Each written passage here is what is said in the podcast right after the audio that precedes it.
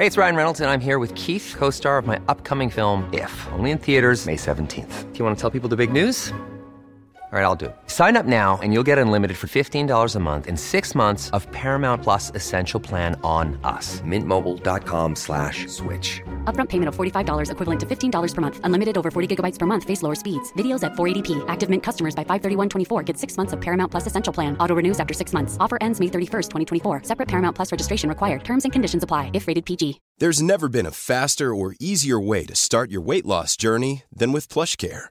PlushCare accepts most insurance plans and gives you online access to board-certified physicians who can prescribe FDA-approved weight loss medications like Wigovi and Zepbound for those who qualify. Take charge of your health and speak with a board-certified physician about a weight loss plan that's right for you. Get started today at plushcare.com slash weight loss. That's plushcare.com slash weight loss. plushcare.com slash weight loss.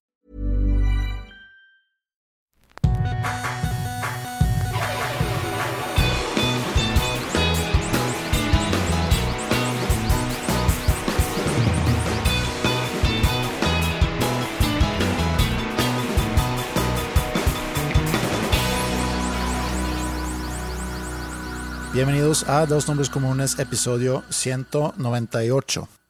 Eh, hace tiempo que no te veía. Te veo diferente. ¿Así? Te veo más viejo.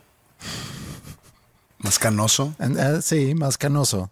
O sea, en, en pocas semanas. ¿Estuvo malo el vuelo? no ¿Acaso? nos- bueno, déjame te cuento. Llego al aeropuerto en Monterrey para viajar a Suecia. De ida. De ida. Sí, de vuelta, pues No, no, no. no irías a Monterrey. No. Y no sé si te ha pasado alguna vez. ¿Te has perdido alguna vez algún, algún vuelo? ¿Me he perdido algún vuelo? Sí. Eh, sí, o sea, yo creo que he tomado en mi vida alrededor de unos mil vuelos. Sí, me he perdido algunos. Ok. Yo creo que no, no, no pasan de cinco vuelos. Ok. Pero nunca es porque yo llegué tarde. Siempre hay como que una Siempre es razón. culpa de alguien Siempre- No, no, no. Siempre hay una razón de fuerza mayor. Ya se hace porque no logramos la conexión. Ajá. Sí. eh, porque la aerolínea se- por X o Y la, aero- la aerolínea se tardó, ya sea por clima o por con- porque no llegaba el avión. Total que no logramos una conexión para ir a otro lado.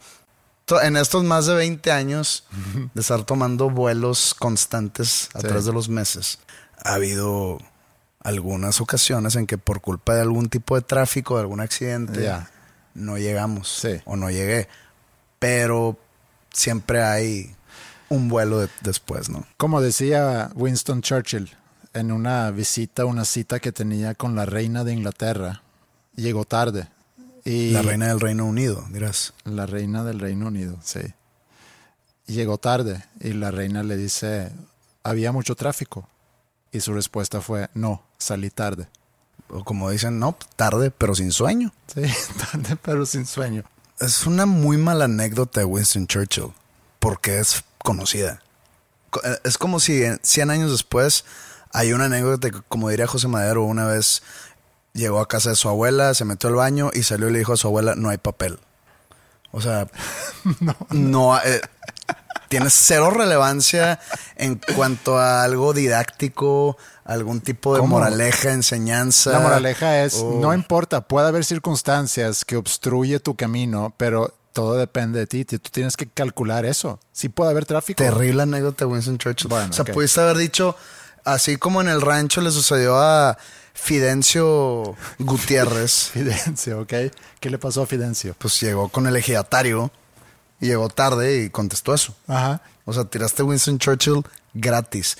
Te pudiste haber guardado el, citar a Winston Churchill en este episodio, pero decidiste hacerlo desperdiciadamente en esa anécdota jodida. Ok. Ya no lo- mejor mi anécdota con mi abuela de no hay papel. Eh, no puedo retirarlo y no lo voy a quitar. Se queda esa anécdota y es como aprendizaje para el público que sí puede haber fallas en el metro, el camión puede llegar tarde, pero tú tienes que salir con tiempo. Entonces, yo llego con tiempo al aeropuerto, pero noto que cuando me pongo en la fila para hacer el check-in, que nunca se pone nadie atrás de mí. O sea, me doy cuenta que Algo está mal. algo está mal. O sea, es- soy de los últimos y ahí es donde entra el miedo, porque eso sí me ha pasado, que llegas al, al check-in y te dicen, ¿sabes qué? El vuelo ya está lleno. Oye, que no, joven, aquí no era, es allá. Y vas a una fila de dos horas. Tampoco era así, pero y todo nace por un miedo de hablar con otro ser humano. Sí. De que llegas, de que de dónde es la fila a Suecia. a Suecia también. De que dónde es la fila a Suecia. En este caso iba a Houston. Eh, pero sí, no veía que era, este era el de Houston.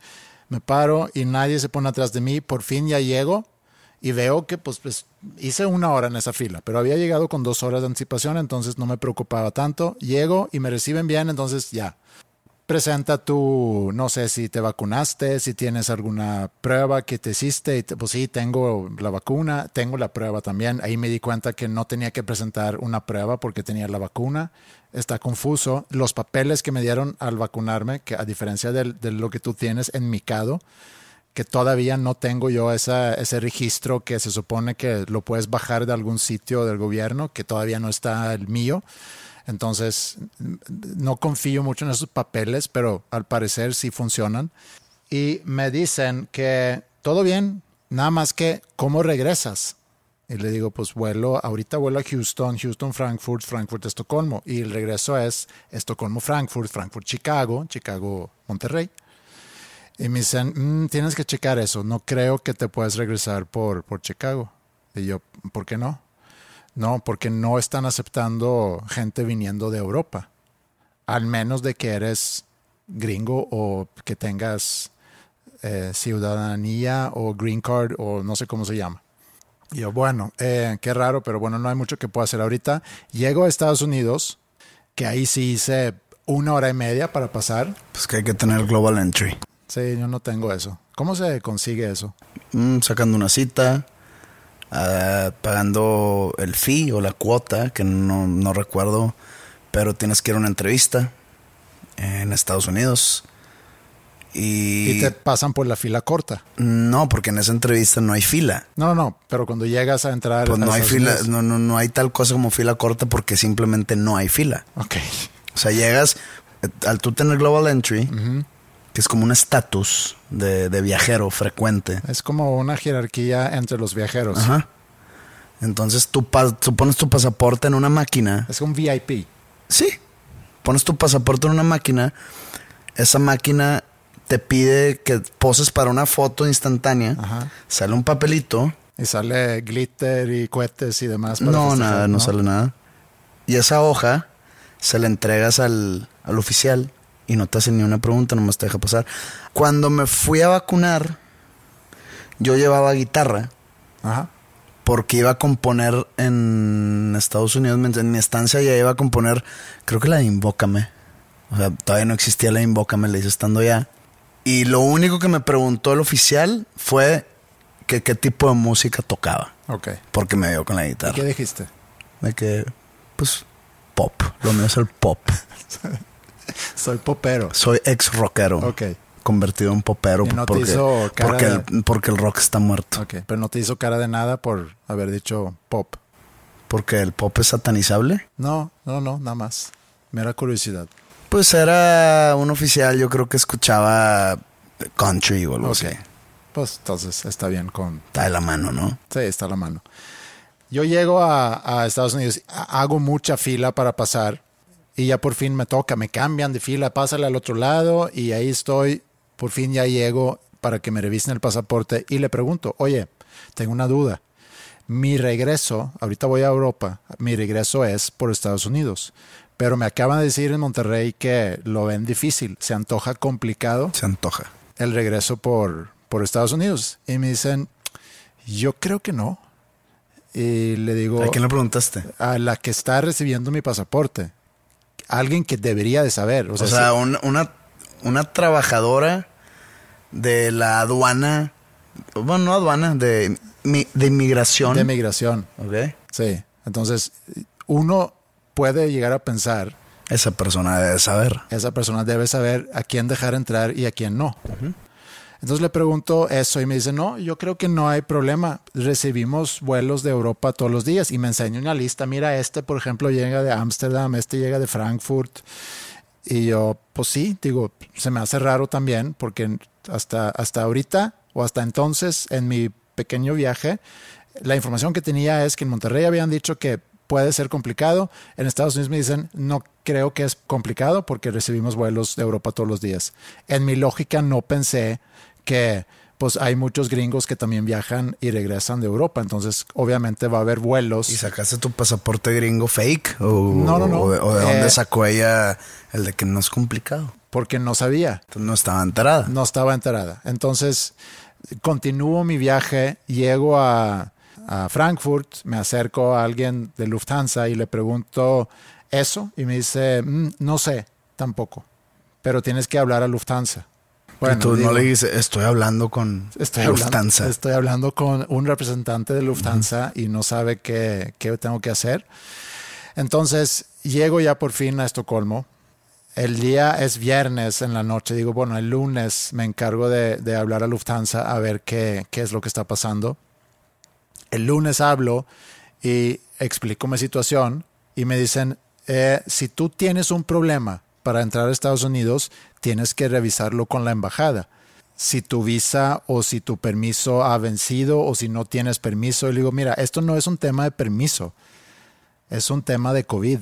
Y tú como aerolínea debes de saber cuáles son las reglas, quién puede entrar dónde. Inclusive yo creo que cada país le deja mucha responsabilidad a las aerolíneas porque son los que revisan los, los permisos, si tienes visa, si tienes tu o, vacuna o si andas negativo en la prueba, porque yo creo que si te mandan a algún lugar y si ese lugar dice aquí no entras, creo que es la aerolínea que te tiene que pagar el regreso. Entonces las aerolíneas deben de saber qué onda antes de subir a alguien a un vuelo que luego no va a poder entrar en el país donde está llegando. Y le digo, mira, es que no me entiendes, este es un problema de COVID. Según yo, Estados Unidos no está recibiendo gente de Europa eh, ni en tránsito. Entonces necesito que me ayudes a responder eso. Por si es así, necesito cambiar mi vuelo. Me dice, no, tú tienes que hablar con la embajada. Porque si tú tienes problema y me vuelvo a repetir, y digo, ¿sabes qué? Bye. Y para, para eso había estado una hora esperando para que alguien me, me contestara. Hablo a la embajada en Estocolmo y le digo, oye, tengo esta situación. La embajada gringa. La embajada gringa en Estocolmo. Hablo, me dicen, eh, o más bien me presento, eh, que no era necesario, pero lo hice de todas formas por cortesía nada más. Hola, ¿qué tal? Hola, ¿qué tal? Soy Andrés Osberg. Sí, residente en México, pero ahorita estoy en mi ciudad natal, Estocolmo, para visitar a familiares. Tengo un regreso tal día a México vía Estados Unidos. Olvídalo, me dice. Y ya. Entonces, pues mínimo ya sabía que, que mi regreso no iba a ser posible y tuve que cambiar mi vuelo. Entonces, por eso fue que no tuvimos episodio. Por esa razón no tuvimos episodio la semana pasada. Básicamente es tu culpa. ¿Qué pasó con la enseñanza de Winston Churchill aquí?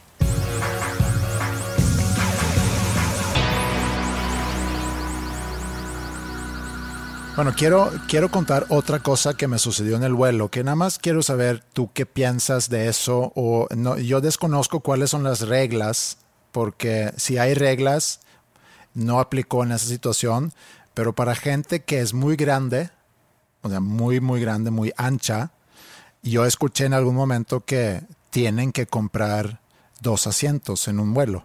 Yo te conté alguna anécdota que tuve a ver. de la misma. Creo que la conté aquí, pero pues seguramente, seguramente fue hace mucho.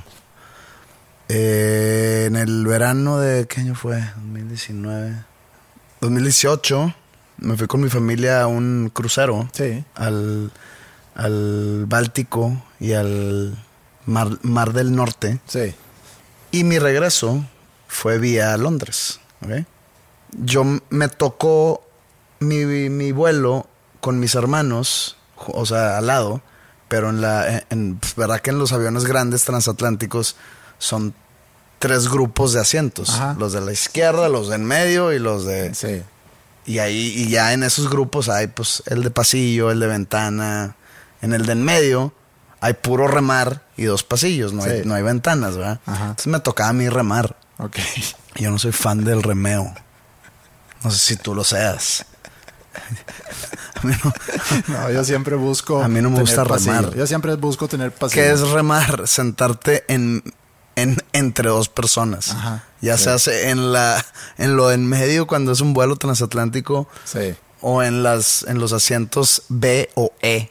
Pero viene de una expresión vulgar, quiero Sí, pensar. Es algo vulgar que la verdad no quiero explicar. Pero Eh, para que imagínense para, lo que para que funcione la anécdota, estás en medio de dos hombres y ya, el resto se pueden imaginar. Porque no aplica si tienes una mujer a un lado. Pero pues ya quedó ahí el, el remar. Ok, Remar es ir en medio. ok. Y es muy incómodo. Hay gente que le gusta. Sí, no sé qué tipo de persona es, pero El caso es que creo que uno de mis hermanos le tocaba en un pasillo, pero no quería ir solo o sola. No recuerdo quién era. Entonces le, le digo, yo te cambio, a mí no me gusta ir remando, me voy en el pasillo. Entonces me fui al pasillo, pero resulta que al lado de mí, ya lo he contado aquí, al lado de mí me tocó una señora o señorita muy ancha, pues podría decir afroamericana, pero no sé si era afroinglesa. Ajá. y de muy de pesaje muy muy alto. O muy grueso. Entonces ella se sienta al lado de mí, ella remando y yo en pasillo. Y era tanto su digamos su corpulencia que todo el viaje yo no pude poner mis dos pompas Lo siento. en el asiento. Sí me O sea, nada, sí, más tenía mi pompa derecha en el asiento y mi otra pompa estaba sentándome en la pierna de la morra.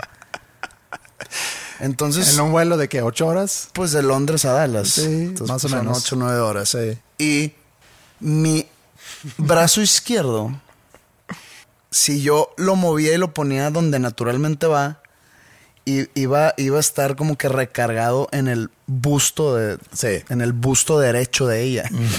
Entonces iba a estar muy incómodo todo el viaje. Y dije, ya valió madre, este pedo no, no pudo ir así nueve horas. Sí. ¿Y no pediste cambio? Pues como estaba que lleno se el me- vuelo? se estaba lleno y pudo haber pedido cambio. Te sentiste incómodo. Como que no quería ofender a la, a, a la mujer. Sí. Y veía como que ella también estaba un poco incómoda. Pues sí, claro. Pero pues eso ya era como que culpa de ella. Pero yo hice lo posible para hacerlo, para, para ponerla más incómoda. Entonces yo no me movía. Ajá. Yo no hacía ningún movimiento brusco que le causara algún tipo de... Pues yo move- si yo movía mi brazo, mi codo iba a raspar todo su, digamos, todo su Sí. lado derecho. Entonces, me, y dije, me fui bien portado en una nalga. De que todo incómodo, me paraba cada rato de que no, no, no, no puedo estar sentado, se me duerme el pie. Sí. Total, esa fue mi experiencia. Pero fue muy incómodo. Y ahí se me cruzó por la mente diez mil veces de que debería de, de haber pagado ella dos asientos. Sí. Sin tono de burla, Sí. sin son de molestar, sin son de ser, este, ¿cuál es la palabra aquí? Pues no sé. Discriminatorio de ningún tipo. Pero pues yo la pasé muy mal. Claro. Supongo que ella también, pero pues Sí. Sí, no, no, no, pero- no, no sé cómo seguir ese tema sin, sin poder No, es caer difícil. La invasora punto. de espacio eh, era ella, no tú. Pero bueno, esa es, esa es mi anécdota. Sí. No, no sé cuál era La mía es muy parecida porque yo llego al vuelo de Houston al, a Frankfurt. Voy a tener pasillo y me voy a sentar y veo que a dos asientos estoy también en medio, ¿no? Eh, no en, en- Remando. No, no, no. O ah, sea, pasillo en, la el medio. En, en, la fila en- el grupo de asientos en medio. Exacto. Ahí tengo yo pasillo. Y veo que a, a- Que, que, que son de que la H o algo así. sí, Que no es normal. F o no No, sé. no, no, la F en todos los aviones. Ok. Sí, HG. De que I. En el 26I. Y eh, el, al lado mío está vacío. Bueno, no en todos los aviones hay F, pero bueno, prosigue. Sí. Y no en todos los aviones al, al- hay fila 13 o sí. No sé. Siento que en los gringos no hay. No sé, ese a lo mejor es un mito. Acabo de volar, no me fijé. Eh, Creo que no hay fila 13. Bueno, X. Eh, está bien raro. Como si Que estuvieras. pedo por el 13. Pero si estuvieras en. Sí, pero si estuvieras en, en la fila 13, no es como que no te va a pasar nada. Pero bueno. eh, No digo, sé por qué no, es ha como que habido nada más te va alguien a pasar. en esta generación de cristal queriendo cancelar a todos los números por discriminar al 13. Sí. O instalan, reinstalan el- la fila 13. No, porque todos los años de abuso al 13. O quitan a todos. Pues que, que, que cancelan a todos los números. Sí. Ahora las, las filas van a ser de letra y pues no hay una letra de la mala suerte, ¿o sí? Eh, no, según yo no. La X, la Z, suena así medio tenso. Sí. Ahora me van a decir que la J es la de mala suerte. ¿Cuántas letras hay en el alfabeto? 25, ¿no? 25. Bueno, si hay 25, en hay, hay aviones con más. Entonces tienes que llegar a un Z y luego doble A, Doble A, A, B, A, C. ujú, BB, Ajá. PP. Está bien atrás ese. Está bien atrás. Bueno, No, no veo que haya una, una fila An- Andreas, No. por ejemplo. no. Veo que el lado mío está vacío, pero al lado de ese asiento vacío está una señora. De que está sentado de que, por favor, no, por favor, no, por favor, no. Excuse me, puta. No, ella estaba sentada ahí, pero lo que iba a decir es que... Chinga. No sé si, si suena muy ofensivo. Pues es que no, porque sí es un problema y es un problema para, para ella en este caso, es un problema para los demás pasajeros. Todos están incómodos y, y, digo, puede ser por las razones que sea. E- Es difícil que peses tanto sin tragar mucho. O sea, No, sé- pues sé ahí que debe puede haber, debe haber inf- eh, enfermedades, ¿no? Sí, sí, sí, también. Eh, y, y- sí, El hipertiroidismo. no nos tenemos que meter en eso. El- el- la realidad es que es incómodo. Y entonces yo veo que al lado, no al lado mío, sino el asiento al lado de- del asiento vacío, está una señora que, eh, que la descripción que tú diste hace rato es igual. Puede ser la misma señora. ¿Tú También. crees que sea la misma? Puede ser la misma. Imagínate. Mu- sí, es una coincidencia muy curiosa. Entonces yo pienso, bueno, hay mínimo hay un asiento entre nosotros y yo veo que ella está ocupando la mitad de ese asiento que está vacío entre nosotros. Entonces digo, bueno, a lo mejor compró dos asientos. Al lado de ella, al otro lado, porque ella está remando, al lado de ella hay una señora muy chiquita, muy petit, eh, que como que no ocupa ni ocupa la, la mitad de su asiento. Entonces para ella no hay tanto problema. Y yo, ah, bueno, pues no está tan mal. Hay un asiento aquí, empiezo a poner mis cosas y de repente llega un chavo y dice, es que yo me voy a sentar ahí.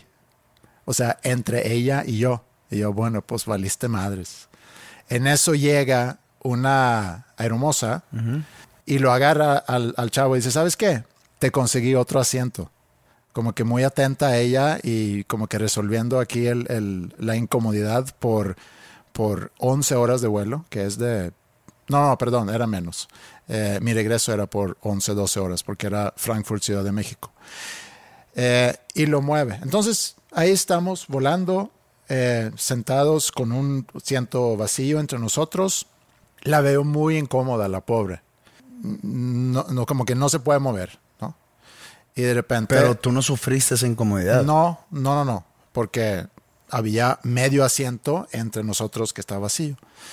Y la veo incómoda y la veo como que de repente moviéndose, como que queriéndose quitar los zapatos. No, o sea, no puedo mover un pie hacia su tobillo y batalla- jalárselo con su otro Pues es que tobillo. Estaban, estaban abrochadas, abrochados los zapatos. Entonces me, me, me, me avisa, ¿no? Y, y señala hacia los zapatos. Te pidió que se los quitaras. Sí. Y me dice, ¿me, me ayudarías con mis zapatos? Ella era gringa. Hablamos en inglés. Dice, ¿me puedes ayudar con los zapatos? Ya, ¿te quieres quitar los zapatos? Claro, y ya, me agacho yo. Y no es, no es como que sea fácil para mí tampoco, porque o sea, Está no hay mucho espacio. Entonces me meto y empiezo a ayudarle con los zapatos y le ayudo a quitar los zapatos y, y a ella, muchas gracias. Y ya, se- seguimos el, el viaje. Y no sé por qué entablamos conversación de repente y yo le pregunté, ¿a dónde vas? Me dice, es que voy a África. No me acuerdo a qué país iba. No se equivocó. Iba a volar a África vía Alemania. Entonces, Estados Ah, Unidos... estamos en la ida. Sí, estamos en la De ida. De que le gusta volar arriba del Atlántico, qué pedo. Ya, ya, Sí. estamos en la ida. Estamos en la ida. Ella eh, está volando a, a Frankfurt para ir a, a África y no me acuerdo en qué país.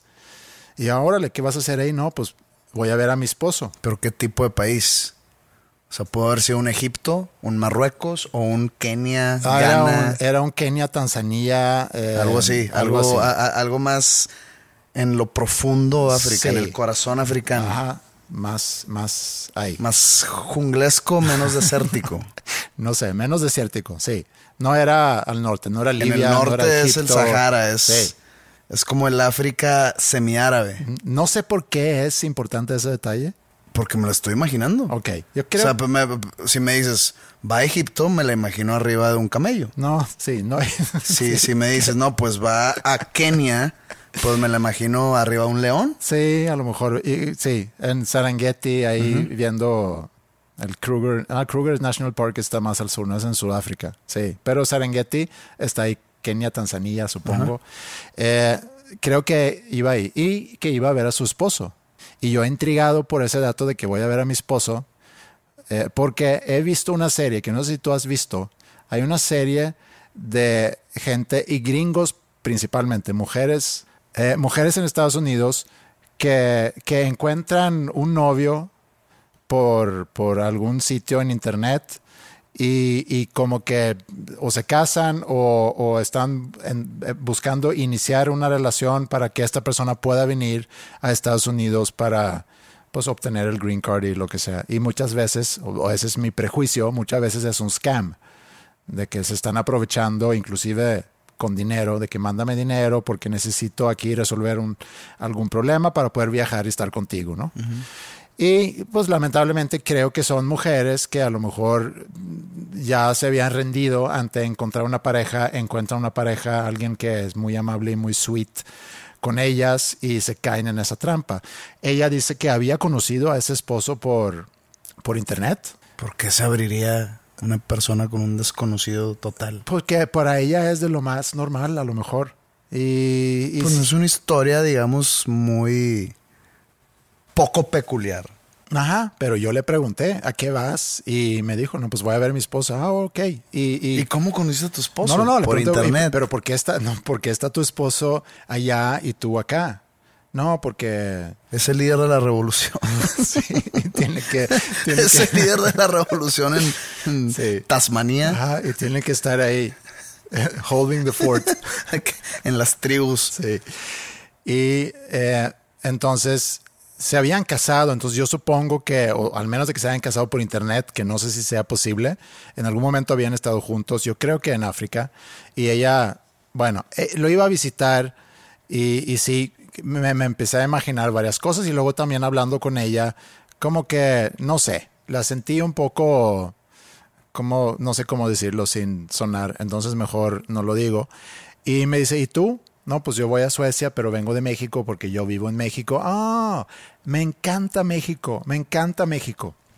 Y yo, ok, ¿has ido a México? Sí, fui a Consumel. Es Cozumel. A Cozumel, perdón. ¿Consumel qué es? Nada. Consumel Es- o es- suena como a una comida. sopa. Sí, pero es consumé, ¿no? Consomé. Consumé, sí. Cozumel. Cozumel. Pues si era Cozumel, no creo que cuente como conocer México. No, estoy de acuerdo. Y además me dije, es que a mí me encantan los cruceros y nos paramos ahí en, en, en, en, en Cozumel y me encanta México. Y eso me hizo acordar algo que me contó Ingrid hace unos años, que ella fue a un crucero con Mila a, a, a visitar ahí el Caribe. Seguramente fueron también a Cozumel y no sé a dónde más. Y Con todo respeto que me merece el puerto de Cozumel y el estado de Quintana Roo, creo que no es un punto turístico para decir con madre que nos toca parar en Cozumel. eh, no- nunca he ido, entonces no sé, pero... En alguna vez toqué en, Consu- en Consumel, iba a decir, en Cozumel. Ajá. Y pues yo habien- a- habiendo ido a un crucero donde pues me tocó pararme en Tallinn, por ejemplo, muy pintoresco, o en Brujas, Sí. pues como que parada en Cozumel, pues no me da mucho. Sí. No sé, nunca he ido a un, a un crucero en el Caribe. Ella estaba encantada. Pues porque en los cruceros, eh, digamos, es momento de opulencia en todos los aspectos, en el aspecto de flojera, en los aspectos de bebida, de comida. Y pues no sé por qué me da que le pudo haber gustado. Sí, le gustó mucho. Y me, me acordé de ese viaje de Ingrid y cuando ella regresó dijo, jamás me voy a parar en un crucero. Y yo, tan mal era la experiencia. No sé si era por porque una de las paradas era Cozumel, no era... No creo, porque puedes optar por quedarte en el barco. Entonces, como que eso no era parte de la queja. Pero hablando del ambiente en el barco, me dijo, es que había mucha gente que, pues, que no sabían comportarse, digamos, en los buffets. Muchas veces en los cruceros ponen buffets y, y tú puedes comer lo que tú quieras, viene incluido en el precio que en algún momento pagaste por estar en ese crucero. Y hay gente que, pues, se aprovecha de eso. Y ella específicamente, ¿Cómo, cómo es una mala conducta en un buffet? eh, bueno, ella Gritar, aventar comida mm, es a lo mejor servirte más de o lo que... comer mucho. Comer mucho. Y eso le molestó a Ingrid por. Porque me dice, había un grupo de personas, de mujeres gringas, De buen tamaño. Dice, es que eran, para empezar, muy, muy grandes y si servían montañas de comida que luego dejaban la meta- mitad e iban por otro plato. Entonces hacían mucho mugrero. Eso era la mala. Pero Ingrid mala se conducta. paró un- una vez y le dijeron, oiga, es que ya no hay, se los acabaron ellas. Así le tocó. Así lo tocó seguramente. Entonces estaba, estaba molesta Ingrid. Dice, es que a mí no me No alcanza ese tipo-". pizza porque Sí, porque es- la mesa 8 ya esa acabó. ocho se llevó todas. y volteas y ves a la mesa 8 y ves. Ya comiendo nieve y toda la pizza ya desperdiciada. Entonces pensé, ah, a lo mejor era ella, que no nada más estaba en el vuelo contigo. También iba con Ingrid en el crucero.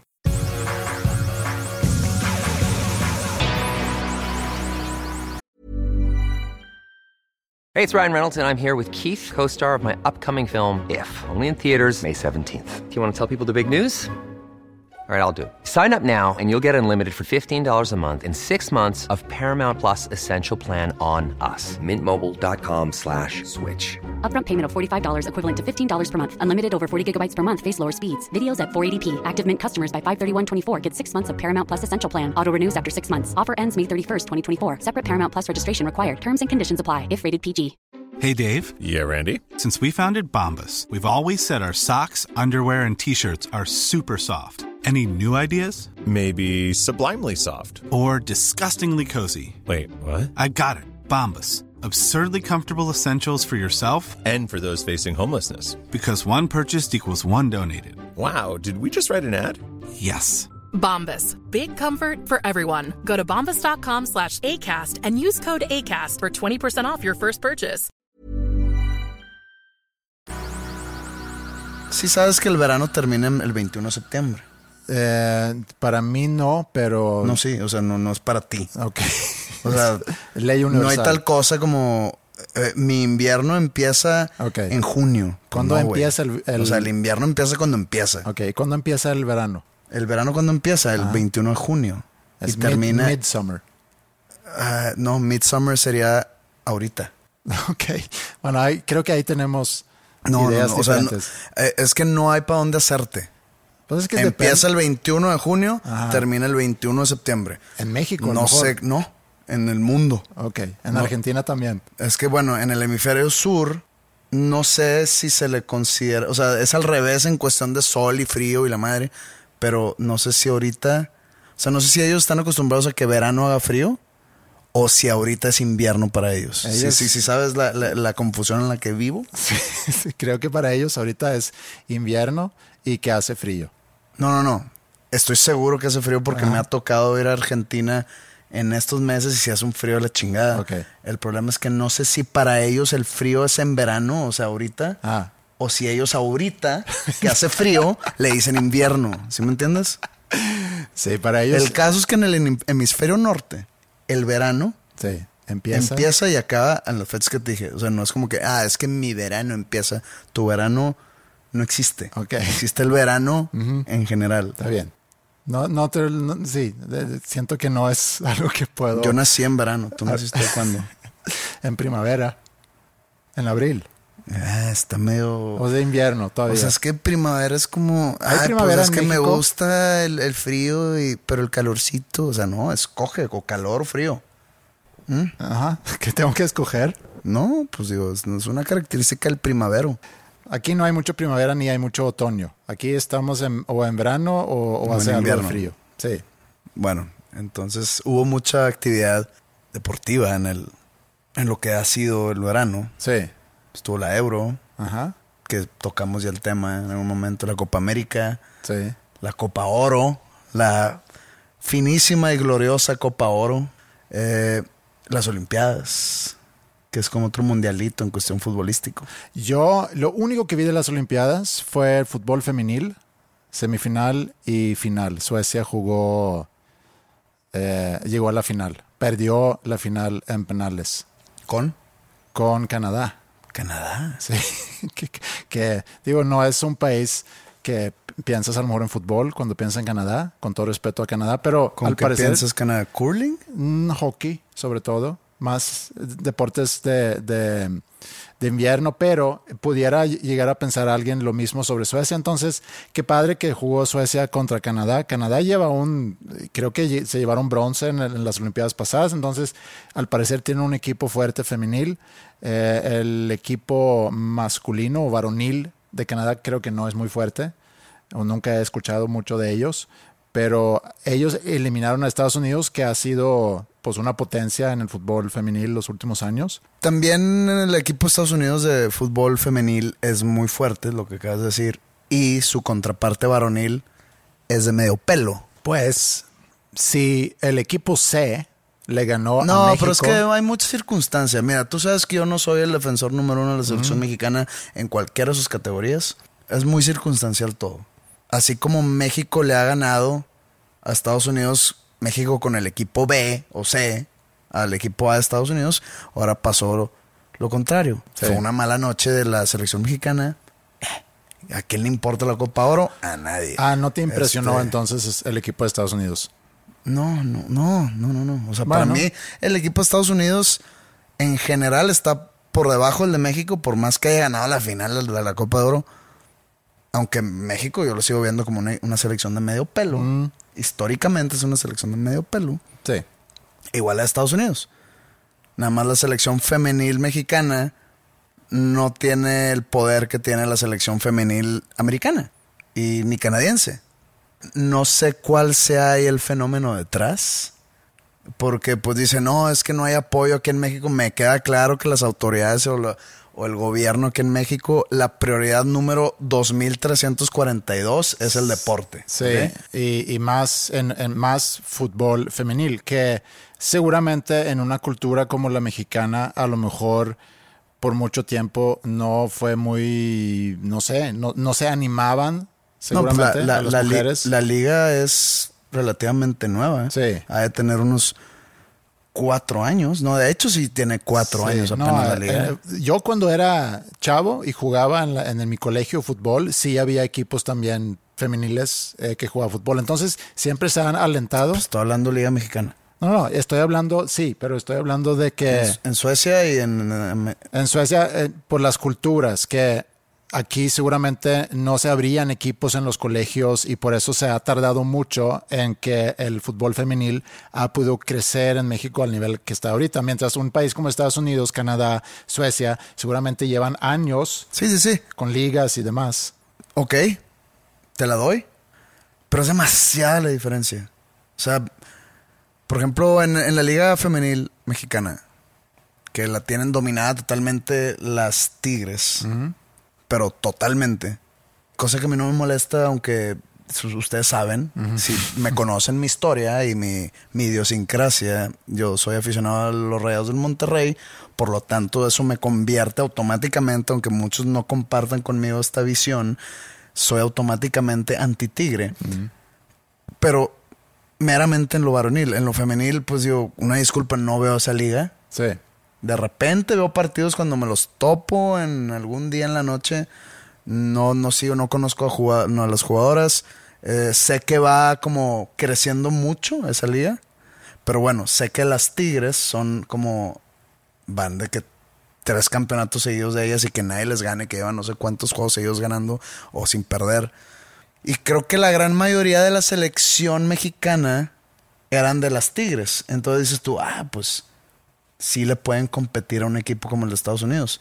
Bueno, antes de las Olimpiadas tuvieron dos partidos seguidos, Estados Unidos contra México, y los dos ganó Estados Unidos 4 a 0. Órale. O sea, está muy cabrona la diferencia. Sí, son años de preparación. Sí. Y yo creo que la, la razón puede ser esa razón cultural que, Digo, yo lo he visto también. Mila juega fútbol, pero las prioridades en los colegios en cuanto a tiempo de cancha, en cuanto a formación de equipo, Se va a varonil. siempre se va a los niños. Entonces ellas entrenan en un parque o encuéntrale dónde, porque la prioridad es para los, para los chavos. Y si así va a ser, entonces es difícil que puedes o animar a las chavas a que empiecen a jugar fútbol y que puedan entrenar en buenas circunstancias. Entonces, Bueno, aquí no estamos comparando el varonil No, contra el femenil, no. nada más salió el tema, el, Sí. Porque estamos eh, eh, que, que tuviste los juegos de Suecia Sí. en la liga, en la liga, en, en el- la categoría fútbol femenil. sí. Yo de las Olimpiadas, mucho por cuestión de horario, vi muy, muy, muy, muy, muy poco. Vi el juego de en fútbol varonil de México contra Francia, pero lo vi meramente por morbo Ok. ¿Quién ganó? porque ganó México 4-1. Vi ese juego porque por parte de México había tres rayados y por parte de Francia había dos tigres.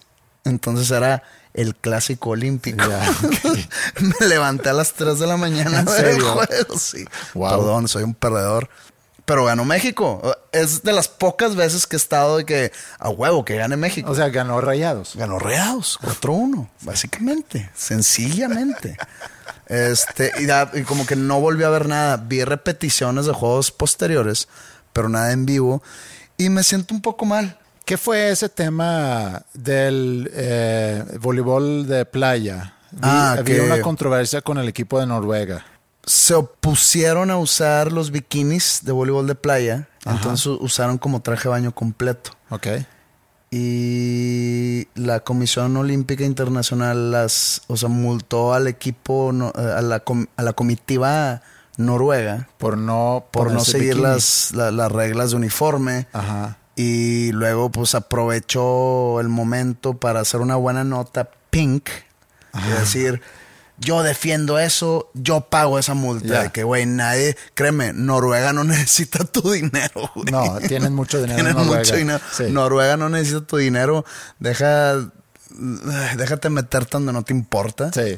Pero fíjate que yo había malentendido eso, porque yo pensé en mi, en mi ingenuidad, o cómo se dice? Ingenuidad. ingenuidad que el Comité Olímpico, dado que estamos en el 2021, con tantas cosas que se cuestionan hoy en día, que ellos habían dicho, ¿saben qué? Se nos hace muy sexista que las mujeres que juegan voleibol de playa se tengan que vestir en, en, eh, bikini, entonces vamos a poner una nueva regla, que tienen que usar, no sé cómo llamarlo, pero como shorts más grandes o como los que usan Como los... shorts de licras o... Ajá, exacto. Y eso yo pensé que había pasado, pero que las noruegas habían No. dicho, no, nosotros queremos jugar en bikini y que por eso los habían multado. Entonces era al revés. Como que queremos jugar en bikini. No sé, yo- sí, eso era yo cuando Ah, yo lo que entré, tú habías pensado. Yo había pensado no, que no. había una multa porque ellos rompiendo contra esta nueva regla que en mi imaginación la- el, el Comité Olímpico había instalado por, por, por estar como que al tiro con los tiempos de que no, no queremos ser sexistas. A mí se me hace muy retrógrada esa regla del uniforme de bikini. Ajá, sí. O sea, es muy como que, güey, estas, las morras están aventándose para golpear un balón con las manos y pues una mala caída o un arrastre, pues se les puede ahí bajar o el calzón o el top o no sé. Sí, o sí. sea, qué incómodo estar jugando así. O sea, básicamente el Comité Olímpico está diciendo, mira, el deporte, fregón, juegan muy bien y todo eso, pero para el público que, que nos está viendo, Según yo, ahí va cómo está la onda. Queremos atraer público porque pues lo que- como sacamos dinero es de televidentes. Ajá, vendiendo derechos. Vendiendo derechos de televisión. Por lo tanto, llegan los patrocinios. ¿Para qué? Para que en la televisión salgan los nombres de las marcas, etcétera. ¿Cómo le podemos hacer para mantener esas miradas de millones de televidentes que queremos? Ponlas en bikini. sí, Y de hecho, cada cuatro años, siempre, o ya sea en los medios o en eh, páginas de internet o en cuentas de Instagram o así, hablan mucho del voleibol de playa femenil por los cuerpos de las atletas. sí. Entonces ahí se hace un otro catch-22 de que qué hacemos. Nos ponemos acorde con los tiempos, pero perdemos televidencia. Porque vas a perder televidencia si, le, si, si, si las vistes completas. Y como el dinero manda, Y como el dinero manda, pues no, déjalas. Y si se oponen, las multas, más dinero.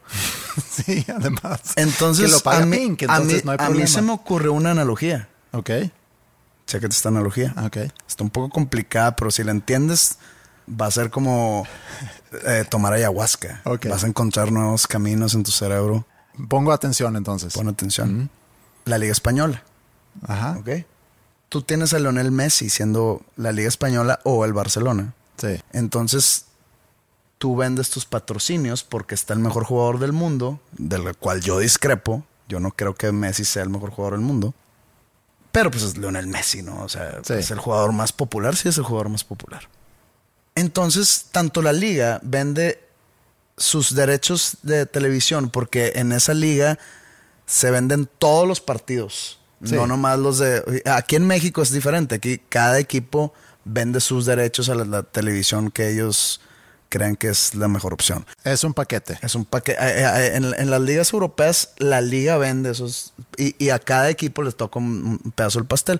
Entonces, la liga vende más cara su- su- sus, más caro sus derechos de televisión. Porque, pues, yo tengo a Lionel Messi, yo tengo a, a, eh, Antoine Griezmann, a Benzema, etcétera, lo- los estrellas que quieras. Y el Barcelona vende más caros sus patrocinadores. Porque, pues, Messi va a tener en su camiseta Sí. toda la temporada tu marca en el pecho. Y de repente anuncian que Messi se va al Barcelona, que se va al París. Entonces, tanto como la Liga Española como la Barcelona habla con los patrocinadores que se les empiezan a ir. Eh, ¿Qué, qué, güey? ¿Qué? Pues ya no tienes a Messi, ya me voy a ir con el Paris Saint Germain o me voy a ir con la Liga de Francia. No, pero, pero pues que no te gusta el fútbol o qué. Entonces acá es lo mismo. Esos patrocinadores son las miradas.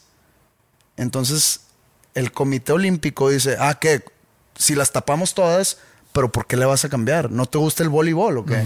Y pues los vatos van a decir, "Ah, mm, yo quería ver los cuerpos de los atletas. Y acá van a decir, "Eh, mm, yo quería ver a Messi jugar, güey.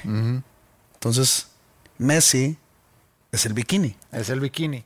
Y el bikini es Messi. Sí. Sí. Si me tapas el bikini, vas a perder audiencia. Ajá. Si me tapas a Messi, Vas o a si me quitas a Messi, vas a perder audiencia. Sí. Y patrocinios. Y derechos de televisión. Esta, esta, ¿Te no- gustó la, te gustó la, la- la analogía? Es muy buena. No se me abrieron canales nuevos en la cabeza y no estoy No. viendo así. Es, mira, es un poco como la anécdota que conté hace rato de Winston Churchill. No, nada que ver. Es ese nivel más Nada o que ver. ¿no? No, pero sí te entiendo y sí, lamentablemente, así se mueve el mundo, por dinero. Sí, sí. eh, a- acá no, no- no estamos metiendo opinión personal. No. A mí, güey, viste las del cuello al tobillo. Es raro que yo vea voleibol femenil. como Este- sea. Sí, no lo vas a ver como sea. O sea, sí. O sea, si quiero ver eh, cuerpos en bikini, eh, en Google, ahí está en. Chile. Sí, sí, sí. Entonces, a mí me da igual. O sea, no me da igual si a las mujeres... Lo, lo- lo hago pro-choice. Oye, ¿te incomoda tú, atleta femenil de voleibol, usar bikini? Póntelo completo. Sí, Ah, no, ¿quieres usar bikini? Pues para presumir tu cuerpo, date el bikini. sí, claro. Yo no tengo problema Sí. alguno, pero estamos como que desmenuzando cómo ha de funcionar todo ese... Sí, entonces esa era la controversia con Noruega que yo había malentendido, pensando que el Comité Olímpico quería vivir según los tiempos y, y como que ajustar un poco en los reglamentos. Entonces no es así, porque el mundo se mueve por el dinero y tan tan, Maldito dinero. maldito dinero. Había otra controversia también que comentamos. Eso era, digo, las Olimpiadas creo que terminaron antes de que yo me regresara de Suecia. Entonces, estando en Suecia, me acuerdo que salió en la noticia, se hablaba en, en las estaciones de radio, había reportajes en la tele, y tú también me mandaste algo referente a eso, de una chava que era gimnasta. Ah, Simone Bales. Baile, no, no, no sé cómo se llama su nombre. que La- se retiró, no sé si se, si se retiró de la competencia de las Olimpiadas por completo. eh, que creo que regresó. Ok, Bueno, tuvo ahí como un episodio raro de salud mental. sí. Pero es que lo, lo, lo investigué. Más o menos, o sea, no, me, no, la- Googleaste no, no- unas- no perdí tanto tiempo, la verdad. tu esfuerzo de levantarte a las 3 de la mañana para ver el partido México-Francia. Fue más grande que esta investigación, Ajá, ok. de- pero por supuesto. Eh, leí un par de artículos sobre lo que ella dijo que le dio, pero bueno, para dar contexto, ella es, digamos que, la superestrella de la gimnasia, ¿ok? De la gimnasia olímpica. Sí. Ella es americana, ella, así como tenía competencias individuales, tenía competencias en equipo. Sí. Entonces ella se retiró de una competencia en equipo a la mitad de la competencia olímpica porque ya no podía continuar, no se sentía segura de sí misma haciendo las acrobacias que hacía. Diciendo que le está dando un, digamos, como un fenómeno llamado twisties. Ok. que es el twisties, dice ella, que es en el momento que está en el aire haciendo piruetas y vueltas y maromas, donde pierde la, no, es- no es coordinación, pero pierde como la zona en la cual, en donde va su cuerpo. Ajá. O sea, como que pierde La noción del espacio. Sí, la noción del espacio o la posición en la que está. Entonces dice que a- al, al momento de cierta maroma o cierta pirueta, ella no sabe si va a caer de pie. Sí. Eso se llama twisties. Entonces que al momento que ella le dijo a su equipo que estaba teniendo los twisties, que todo su equipo la entendió y todo fue de que la entendieron. O sea, de que, bueno, te apoyamos. Sí. Se sale y su equipo eh, pierde el oro. Gana la plata en esa competencia. Ok. Entonces dije, órale, qué loco que también en tanto en béisbol como en el golf Ajá. hay un- otro fenómeno similar que se llama The Jips, que ya hablamos Ajá. aquí antes. Sí. Que hay un, no sé, en, en béisbol, que un jugador segunda base no puede mandar la primera. Sí, sí, sí. Aunque está a dos metros la primera, le falla. Nunca Sí. le va. Y entonces se produce un error. Entonces se llama The Jips. Sí. También el- el- en, el, en el golf, que están en el, en el, en el el green, green, sí. y la falla de cerquita y nada más no puede meterla, es una onda psicológica. Pero entonces ella va a dar entrevistas y dice que se salió por cuestiones de... O sea, que ella renuncia a su espacio olímpico por cuestiones de salud mental. Entonces se hace toda una controversia alrededor de... Sí. Y aquí es donde empiezan, pues, digamos, las diferentes posturas, diferentes este, interpretaciones de las palabras de esta chica. Gente, digamos, gente más pragmática que dice, ah, chinga, ahora resulta que pues yo voy a llegar a mi trabajo y voy a decir, ay, por caso de salud mental, pues voy a faltar. Entonces, pues. Digo, sí hay este, gente que, que lo hace, pero sí te enti- sí entonces, entiendo y, el y- punto. y el, y- y que el, el jefe que va a decir de que, ah, cabrón. Ah, bueno, entonces aquí va a estar tu posición cuando regreses y va- no te vamos a quitar paga, nomás tú regresas cuando estés bien. sí. Entonces- Digo, pasa. Sí, pues, o sea, eso estoy diciendo las posturas diferentes Sí, de sí, sí. personas. Sí. Igual, pues ella tiene patrocinadores Sí. Que probablemente se beneficiaron porque pues mucha gente habló de ella. Pues yo no había escuchado de ella. Yo no sigo. Yo sí había escuchado de ella por las Olimpiadas pasadas, que ganó no sé cuántos oros, pero a eso voy. Dice, es que nadie sabe de la presión por la cual estamos nosotros sujetos a, porque todo mundo espera de mí. O sea, Sí. da- da- dando a entender, y mucha gente decía de que es una superestrella, entiéndanla, es demasiada presión en las Sí. Olimpiadas. Y aquí es donde entra mi, digamos, mi mente siniestra y dice, "Mm, pues digamos que todo tu trabajo recae en este a este momento. Sí. Pero dice que todo mundo espera el oro de mí. Pues, o sea, si eso diría otra vez Leo Messi, Sí. de que todo mundo espera que yo gane el mundial, porque soy el, entre comillas, el jugador número uno del mundo, dices tú, bueno, ok, qué, qué hueva ser Messi. Sí. No estoy minimizando eh, los, digamos, la cuestión de salud mental, porque pues No, pero. Así como todos han sufrido, yo he sufrido de salud mental, supongo que tú has sufrido de salud mental. Eh, sé que es como una, una losa muy pesada. Sí, y es bueno que se habla, pero lo que yo no entendí, creo que salieron como que varios mensajes o se tornó alrededor de, de varios temas, porque una cosa es, ¿cómo se llamaba el fenómeno? Que ella pierde noción. Twisties. Los twisties. O sea, eso lo puedo entender, que no, que te da un pavor de repente Ajá. a subirte a hacer maromas porque no sé si voy a caer de pie o Es de que- cabeza. Es que para mí el problema no es eso, es, es totalmente digamos, natural, digamos, en, ese, eh, eh, en ese deporte, que te pasa algo así. Sí. Y si te pasa y tú dices, ¿sabes qué? Traigo esto, no, puedo, no, no me siento segura compitiendo. El problema es, siento yo, que lo hizo más grande lo que es. Eh, no sé, porque esa, esa sensación de que yo no, no me atrevo a hacer mi rutina porque no sé si voy a caer de pies o de cabeza, puede ser una consecuencia de mucha presión y de mucho estrés que se manifiesta Sí, sí, así. sí, Entonces, retírate, ret- recae en salud mental, recae en estrés, pero Re- re- retírate de la competencia y todo bien. sí, Cuando hizo la fiesta más grande, hizo fiesta. Es- pues no fiesta. Dio demasiadas ruedas de prensa los días eh, siguientes. Y por eso se hizo tan grande el tema. Donde dices tú, no creo que si que su salud mental haya recibido esos golpes ya estando en Tokio. Yo creo que eso viene de antes. Sí. ¿Por qué no se bajó del camión, por así decirle? Antes. antes de salir a Tokio Es- y su espacio hubiera sido ocupado no por otra por otra mujer en el equipo gringo, sino al que si ella siendo gringa y había ganado su lugar individual, Ajá. le quitó su lugar a otra chica de otro país. Sí. El Sí. cual ella decidió ya no participar estando ya en Tokio. Sí. Entonces, ¿qué tal si la Australia, qué tal si la australiana Jane Porter, de que, ah, chinga, pues que yo seguía, ya no fui porque ella me ganó Sí. y ahora resulta, o sea, ese brote de, Entiendo. de- de salud mental no, no nació en Tokio, a eso No, voy. pero hay que tener cuidado también en no minimizarlo. No porque- minimizarlo. No, no, no. Pero ah, imagínate que esta chica que ya se me olvidó su nombre, Simone. Simone. Si esa Simone llega a las Olimpiadas el primer día, hace una maroma, cae mal y se rompe Ajá. el tobillo. Entonces se tiene que retirar. que, que, que, que ya pasó. Que pasó con otra chica, no estoy seguro si es de Estados Unidos o de Rumania o de Rusia. Ajá.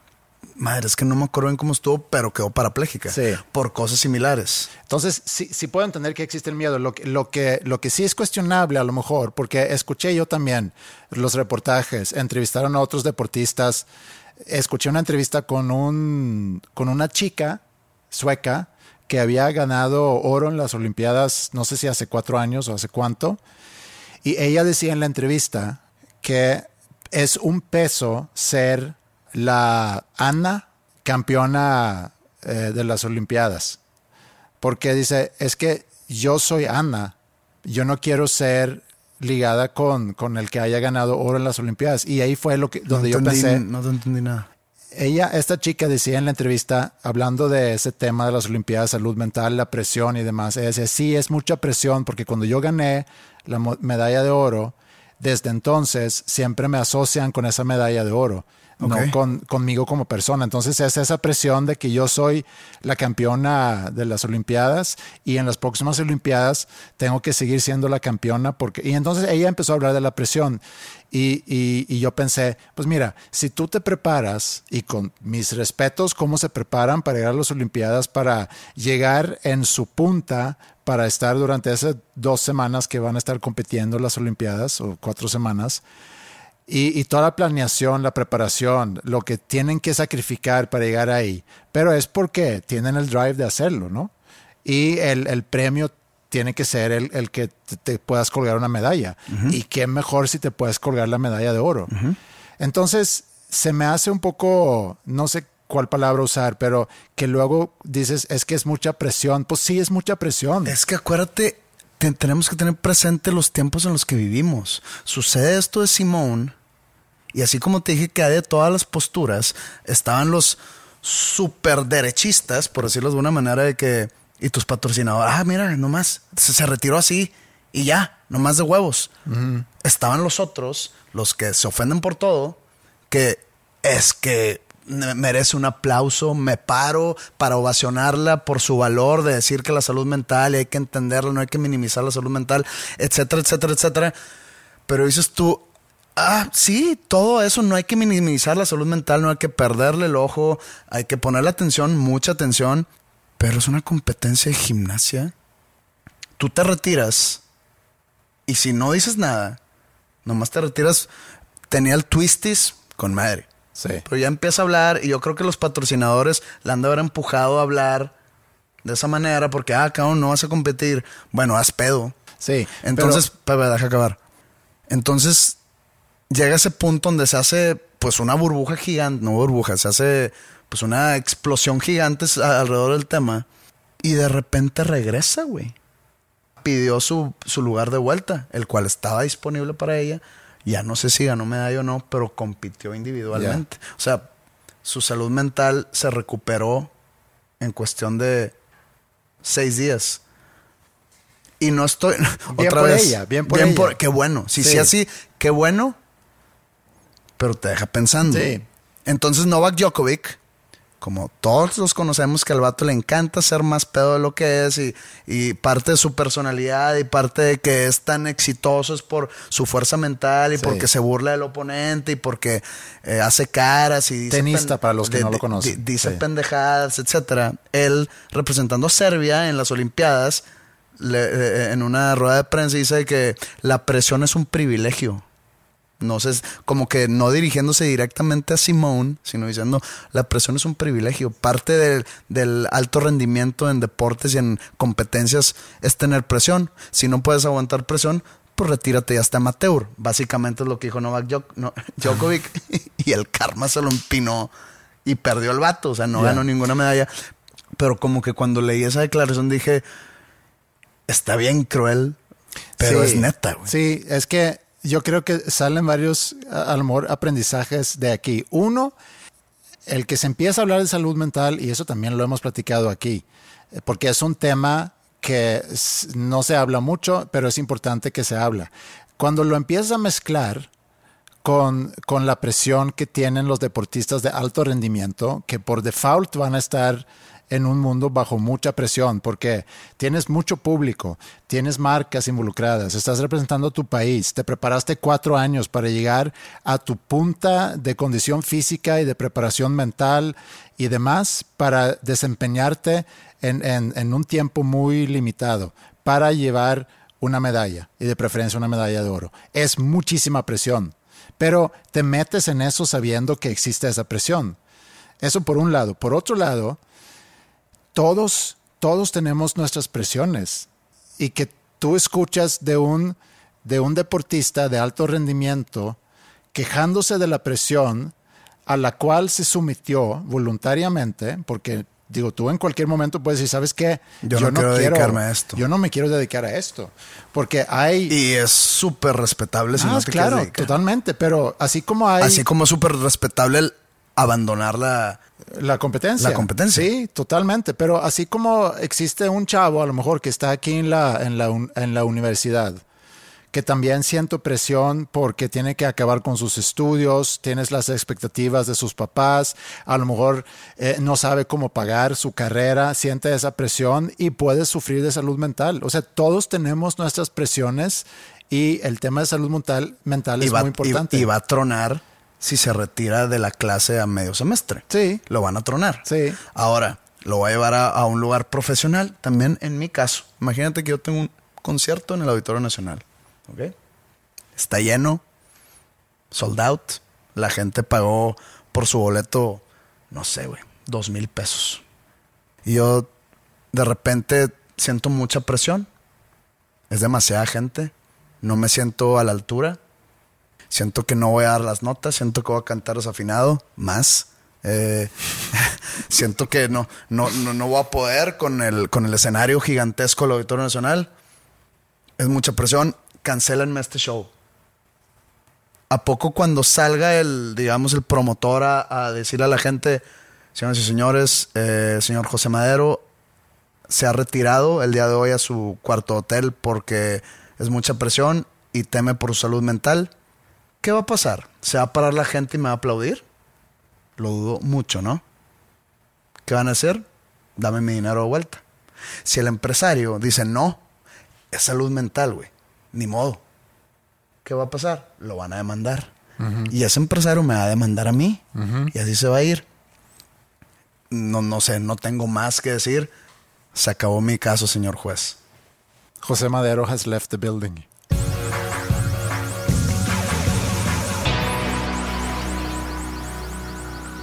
Digo, yo sé que no ha pasado mucho tiempo, pero es un gusto estar de regreso, eh, de nuevo.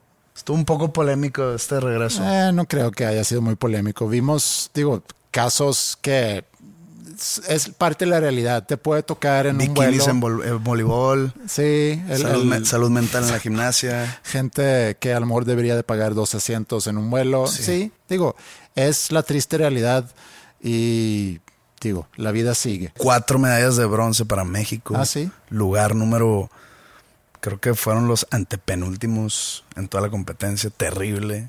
Y no es culpa. Siento yo que aquí no es culpa de los deportistas, es más culpa De la organización. del, no, de, de, de, pues las autoridades. Sí, claro, a eso me refiero con la organización, con, con los que... Con el sistema, Sí.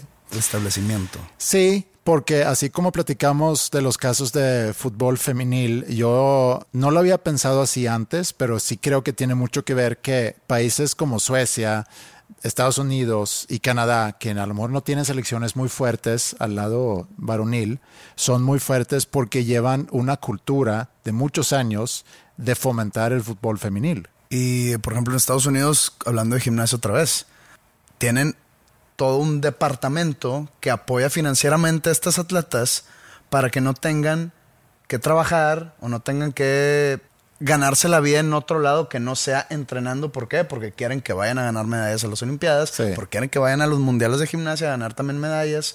Entonces no tienen otras preocupaciones más que entrenar y ser mejores todos los días. Aquí en México, por eso no ganan medallas, porque los atletas, aparte de preocuparse de su entrenamiento diario y su enfoque y concentración y demás, tienen que trabajar eh, donde, donde quiera que trabajen, tienen que llevar dinero a la casa, tienen muchas responsabilidades que las organizaciones o la autoridad no los apoya para enfocarse en su deporte o en su disciplina. Sí. Entonces por eso se van a Tokio y pasa lo que pasa. Y bueno, pues sí, así los, así los temas. Eh, esto es el episodio 198, quiere decir que quedan dos. Quedan dos, 99 y 200. Y pues ha sido un placer no nada más grabar este episodio contigo, sino también pues todo lo que hemos grabado. Vamos a ver cómo cerrar toda esta aventura con los dos episodios que quedan. Por lo pronto, en la próxima semana sale el episodio 199. Muchas gracias a todos ustedes por estar con nosotros. Estamos en redes sociales por si nos quieren comentar algo y pues que tengan un buen fin de semana. Adiós.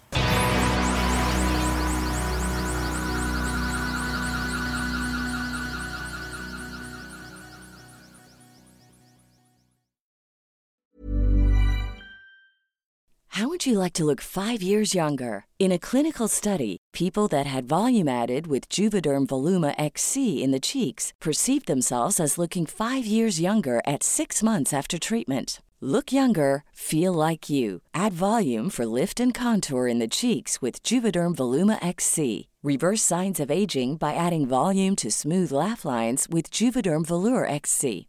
For important safety information and to find a licensed specialist, visit juvederm.com. That's J U V E D E R M.com. Not for people with severe allergic reactions, allergies to lidocaine, or the proteins used in Juvederm. Common side effects include injection site redness, swelling, pain, tenderness, firmness, lumps, bumps, bruising, discoloration, or itching. There's a risk of unintentional injection into a blood vessel, which can cause vision abnormalities, blindness, stroke, temporary scabs, or scarring. Talk to a licensed specialist to find out if it's right for you. ¿Te preocupas por tu familia? Entonces, ¿por qué darles solo huevos ordinarios cuando pueden disfrutar de lo mejor? Eggland's Best, los únicos huevos con ese delicioso sabor fresco de granja, además de la mejor nutrición, como 6 veces más vitamina D, 10 veces más vitamina E y 25% menos de grasa saturada que los huevos regulares, además de muchos otros nutrientes importantes. Así que, dales los mejores huevos. Eggland's Best, mejor sabor, mejor nutrición, mejores huevos.